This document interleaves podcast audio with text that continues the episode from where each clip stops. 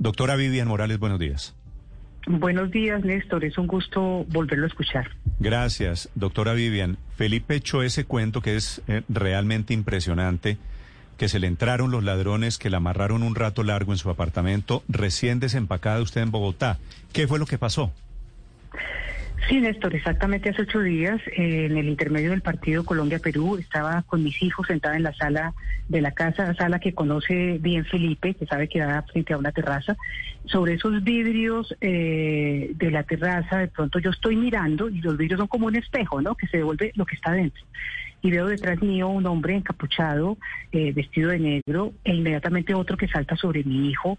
Eh, fueron momentos de verdad de, una enorme angustia.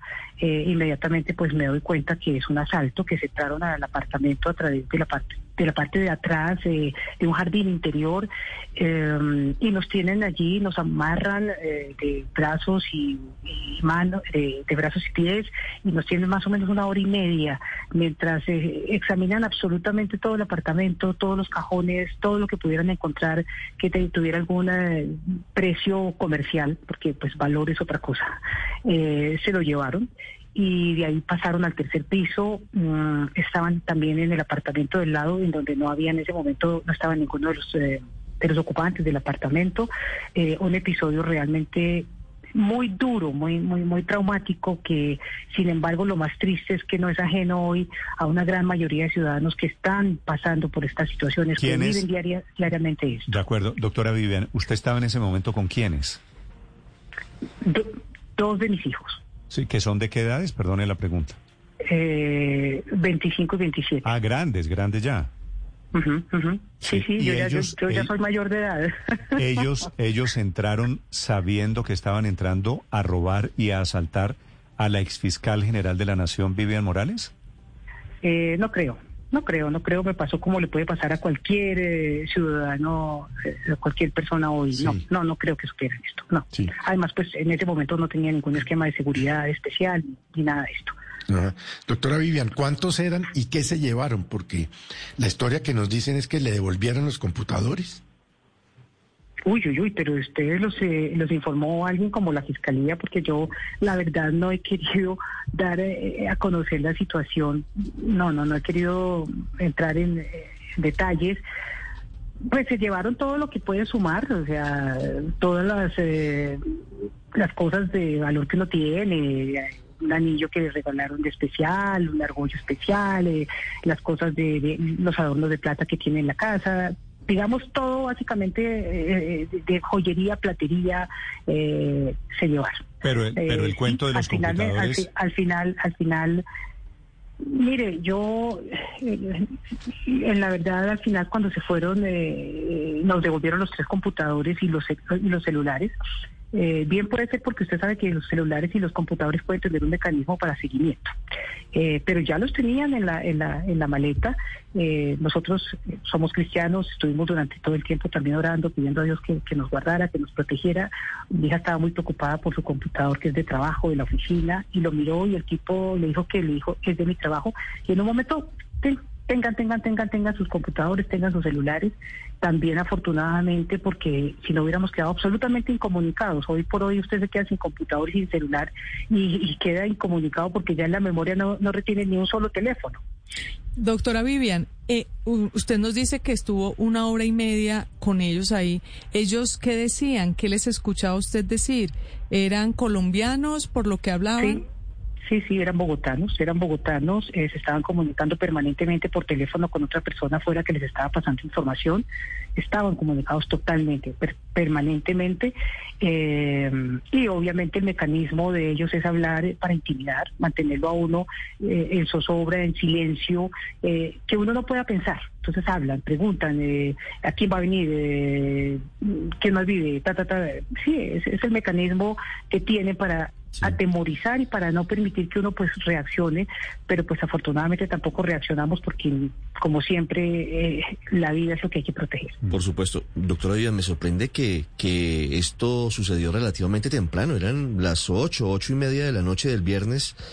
En el edificio hay seguridad. ¿Alguien el partido Ricardo que se estaba jugando era Colombia-Perú. Por el tercer lugar de la Copa América. Sí.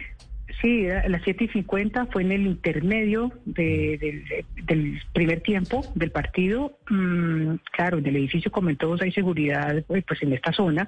La verdad, yo sí creo que también eh, hay que sentarse con las compañías de seguridad privada porque yo no sé qué papel están haciendo. El único papel que están haciendo es cobrando eh, inmensas sumas porque hoy el costo de los bogotanos en administración es muy alto y después eh, es obvio, la seguridad no responde por nada, el seguro no responde por nada, los celadores no estaban capacitados. yo creo que es un tema fundamental sentarse a hablar con toda esta seguridad y mirar cómo se puede hacer una, una gran red y una gran exigencia. la, la, seguridad de los bogotanos no puede seguir siendo esto, un juego. Y, la indignación y la situación de indefensión que produce. Aún hoy estamos muy eh, afectados. Yo, yo le confieso que pues eh, como que se me acerca alguien y yo salto, aún más mis hijos, pero esto lo vivimos y lo viven muchos, muchos colombianos. Esto no puede seguir así porque, como les digo, es el mínimo de la existencia social garantizar unos mínimos de convivencia y seguridad. Doctora Vivian, ya le iba a hacer una pregunta sobre ese tema, eh, pero usted se me, se me anticipa porque la oigo hablando como con mensaje político. Usted renunció a la Embajada de Colombia en Francia para ser candidata presidencial. Néstor, yo renuncié por una situación, digamos, personal. La una, eh, yo estaba ya sola, mis hijos aquí, y la segunda, la situación del país sí me parecía muy angustiosa. Quien ha estado 30 años en la vida pública no puede encogerse de hombros y seguir tranquilo, digamos, en una tarea diplomática que es muy honrosa, eh, muy satisfactoria, pero alejado de, digamos, unas responsabilidades mías como, como, como mujer que ha participado en la vida pública.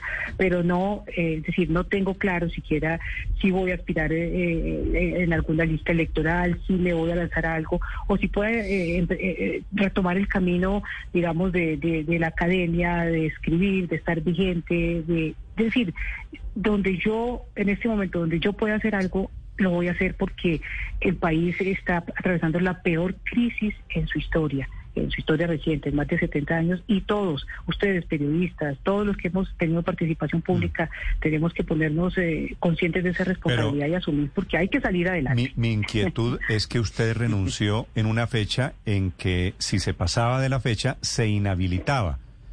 Eh, no, Néstor, no, no. Ese fue, digamos, el equívoco, el equívoco que se generó. Eh, los embajadores no tienen inhabilidad los embajadores pueden renunciar, un embajador puede renunciar en diciembre eh, y venir a inscribirse porque como es un cargo que no está eh, produciendo, digamos, ningún efecto a nivel de interno en donde pueda, digamos, abusar o usar su cargo para aprovecharse electoralmente. Entonces, en el caso de los embajadores, no, no. Eh, pero sí coincide exactamente en el momento en que yo vi más crítica la situación del país y que me enormemente estar muy lejos del país. Me quedo en que usted renuncia que va a ser política, que se va a interesar en la situación del país porque hay elecciones el año entrante, parlamentarias y presidenciales, que usted va a ser candidata a algo, no sabemos a qué. No le, Néstor, yo quisiera eso claro, lo que lo que sí le voy a decir es que voy a estar trabajando por mi país, en donde sienta que puedo hacerlo y en donde sienta que puedo cumplir una, una tarea para salir adelante. Lo demás se lo diré cuando de verdad mi corazón lo, lo tenga lo tenga claro. Dice usted que usted renuncia por la situación del país, ¿no? Porque le parece que hay que hacer algo. ¿Cómo le parece ahora la situación del país y en particular de Bogotá tras lo que tuvo que vivir anoche en carne propia, recientemente además desempacada de París y le toca este atraco en su casa con encapuchados que amordazan, amarran, saquean, intimidan y la interrogan? ¿La veo hoy mucho peor de lo que la veía el día de ayer? Por supuesto, por supuesto, cuando eh, eh, sí, sí, la situación de, la crisis de, autoridad y de seguridad en Bogotá es enorme. Claro que es mucho peor de lo que estaba eh, hace dos años. Tengo que reconocerlo, sí. Vivian Morales, víctima de la inseguridad después de regresar al país. Gracias, doctora Vivian, y le deseo mucha suerte. Muchas gracias. Para todos ustedes un abrazo.